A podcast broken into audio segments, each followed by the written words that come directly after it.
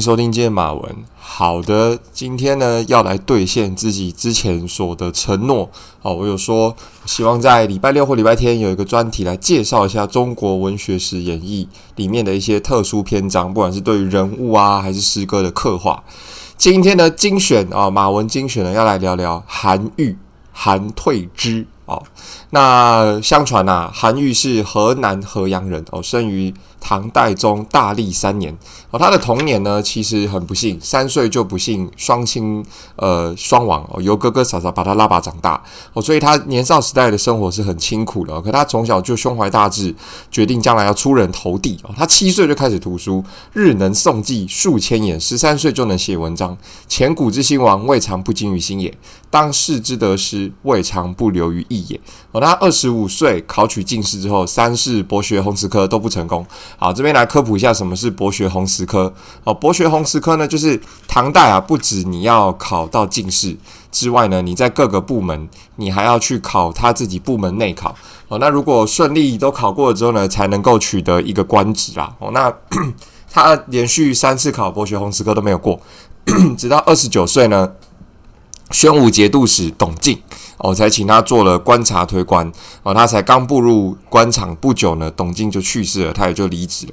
哦，那韩愈的志向一直很大，想做大官、做大事哦，但是因为董敬离开之后，他就只做过几任小官啊，所以整个心中就是郁郁不郁郁寡欢，然后不是非常的开心，所以他当时上书了给当时的权臣李实。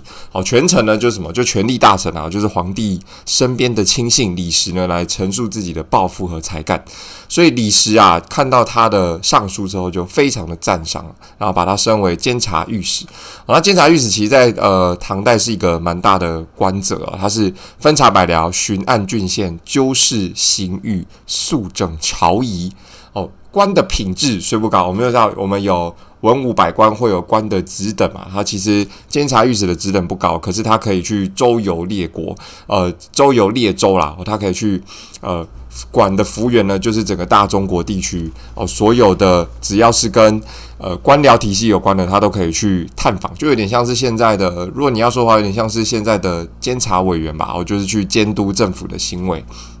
OK，他上任不久之后啊，就上书朝廷，哦，说当时天旱人饥，然后赋税过重，应该要减免。哦，那你知道德宗是一个不喜欢臣子多讲废话的皇帝啊。哦，看了这一份之后呢，就火冒三丈，把他降为阳山令。啊，那阳山在今天的广东境内，我就等于是以现在台湾的角度，就是被派到台东啊，我被派到台东去当一个小官哦，所以他在呃这个时间点呢，哦，德宗还没有换顺宗即位的时候，呃，就遭到了贬官，然后一直到顺宗即位之后，又任用了王叔文集团进行政治改革啊。那因为韩愈其实他的孔孟传统观念很深啊，那我们知道王叔文集团呢，里面不管是有柳宗元啊、刘禹锡哦，这些人都是改革派的。专家哦，虽然他们都是好朋友，可是他对他推举改革的事业呢，去竭力的反对。好，那半年之后，其实又换宪宗即位啊。你看德宗、顺宗、宪宗，所以我们知道唐朝经历过一个动荡的时间点。好，那王叔文的集团就倒台之后，他就北还京师任国子博士。啊，国子博士是干嘛的？国子博士呢，基本上就是啊、有点像是。在全国的最高学府里面担任教授的职位哦，所以当时大家就有人笑称说，呃，来了一位身材肥胖、走起路来慢悠悠的新教授，然后这这个人就叫国子博士哦。可是韩愈讲话的第一天呢，就妙语如珠，深入浅出，景色动人啊，所以他就成为太学生们最崇敬的教授。所以呢，韩愈这个大文学家、哲学家，似乎就在宪宗即位之后呢，找到了自己的一片天。啊，可是呃，没想到没过多久啊，其实他呃，宰相裴度征讨呃淮西的节度使吴元济的叛乱啊，他随行去当了行军司马，颇有功劳啊，回来又升了刑部侍郎哦，这个官职已经非常大了，已经等于是现在的司法部副部长，在当时是很大很大的官了。哦，可是刚上任半年，他就把官位给弄丢了，而且险险身遭到了杀身之祸。哦，那发生什么事呢？啊，又是一次白事，他要去去去去。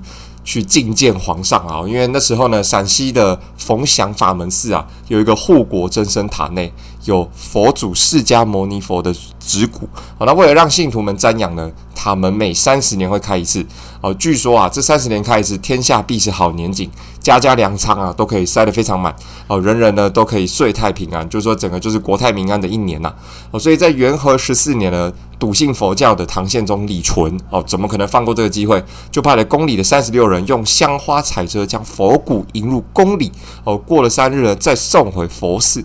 那佛骨进京之后，围观者无数啊，王公士属争相施舍，有的狂热分子正甚至不惜倾家荡产捐献银两，对一块朽骨顶礼膜拜哦。那你们知道韩愈呢，其实是师承孔孟文化非常深的哦，所以他是以儒家道统自居哦，排斥佛老不遗余力哦，就是他对佛家呃老老子呃跟佛祖。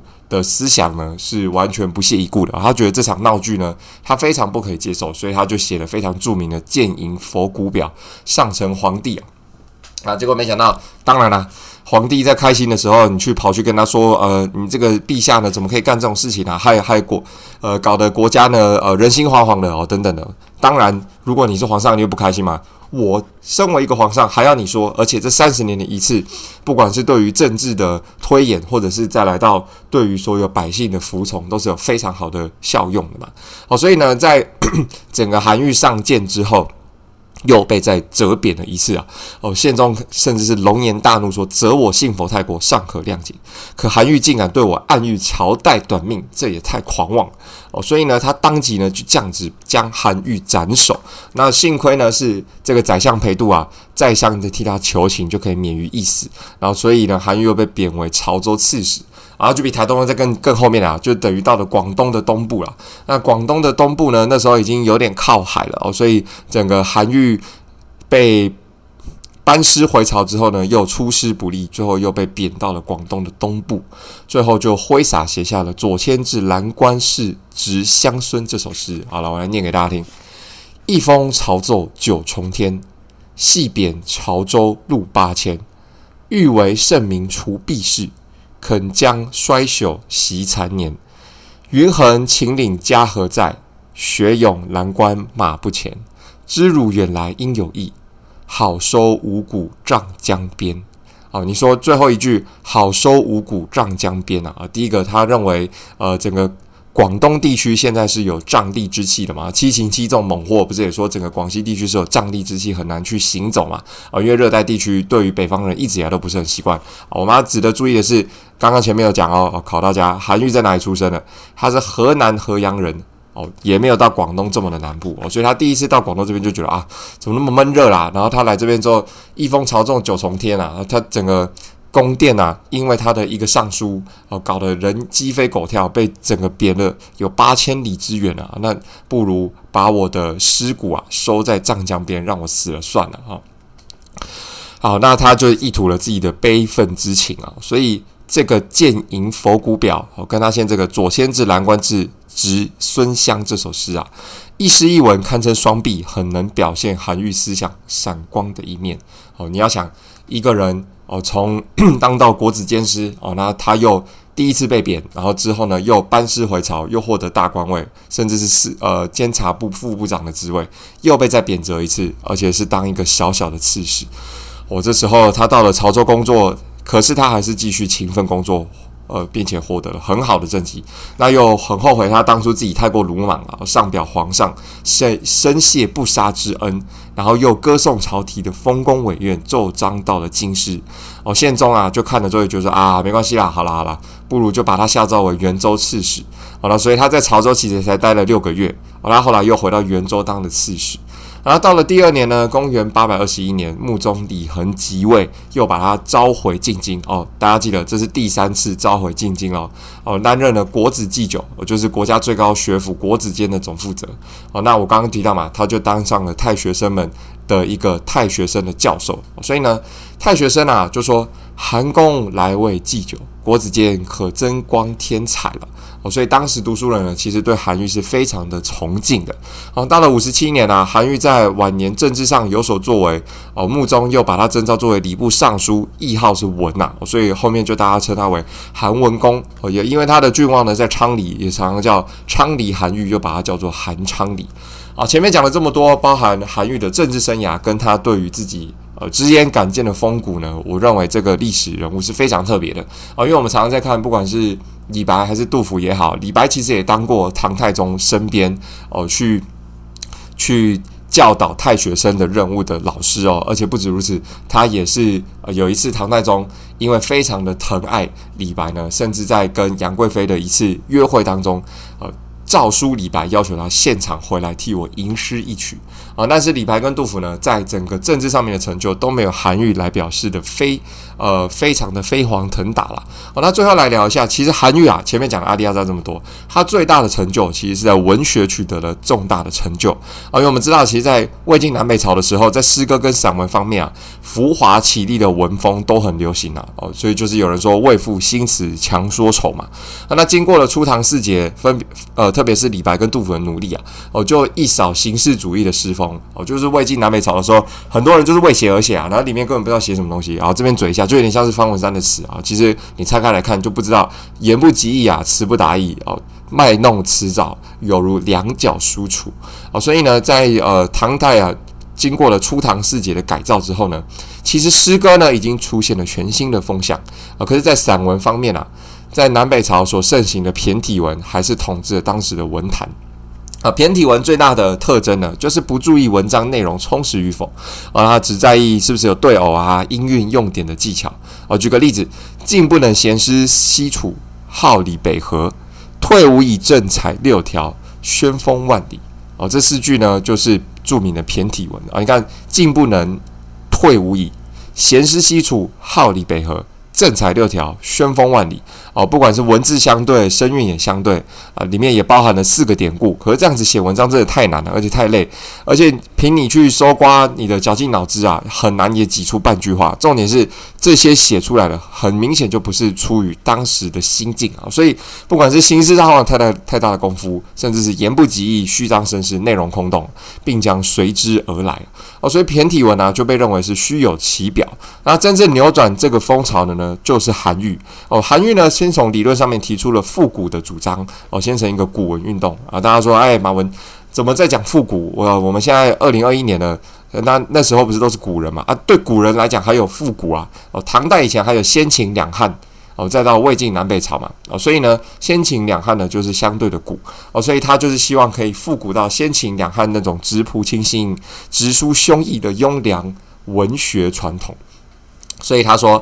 为陈言之务取，为古之词必己出啊！啊，他说，呃，你讲东西一定要言之有物啦。重点是你引用古文啊，一定是要出于自己心境上面的转折，而、不是说只是为了要去讨好，或者是讨好这些士大夫哦，去进行一个呃编曲，甚至是到散文上面的研究，这个是没有意义的。哦，所以呢，韩愈不只是推倡古文，他还身体力行。